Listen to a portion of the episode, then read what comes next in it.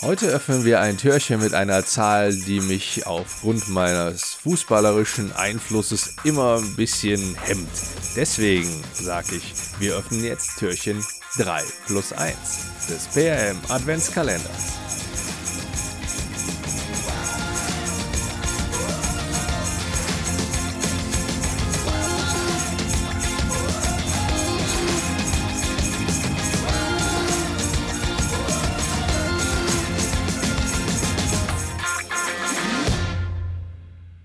Der Blick über die Tischkante ist nicht nur die Interviewserie dieses Podcasts, sondern auch etwas, was ich selber sehr, sehr gerne umsetze bzw. für mich in Anspruch nehme.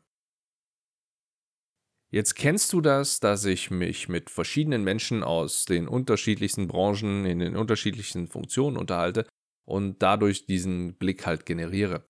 Was ich allerdings auch mache, ich lese und ich höre Hörbücher.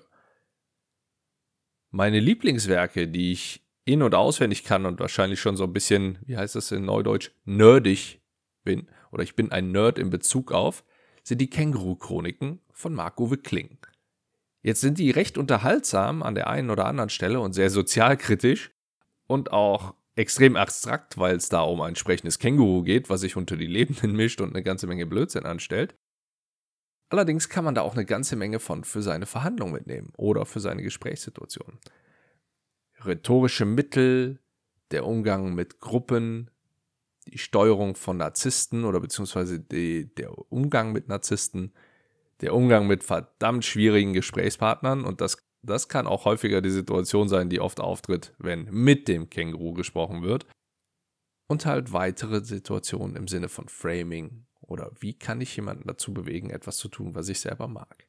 Hast du solche Bücher, die du vollkommen zweckentfremdest für dich nutzt? Wenn ja, dann lass mich wissen, welche, denn zu dieser Episode werde ich auch einen LinkedIn-Post veröffentlichen.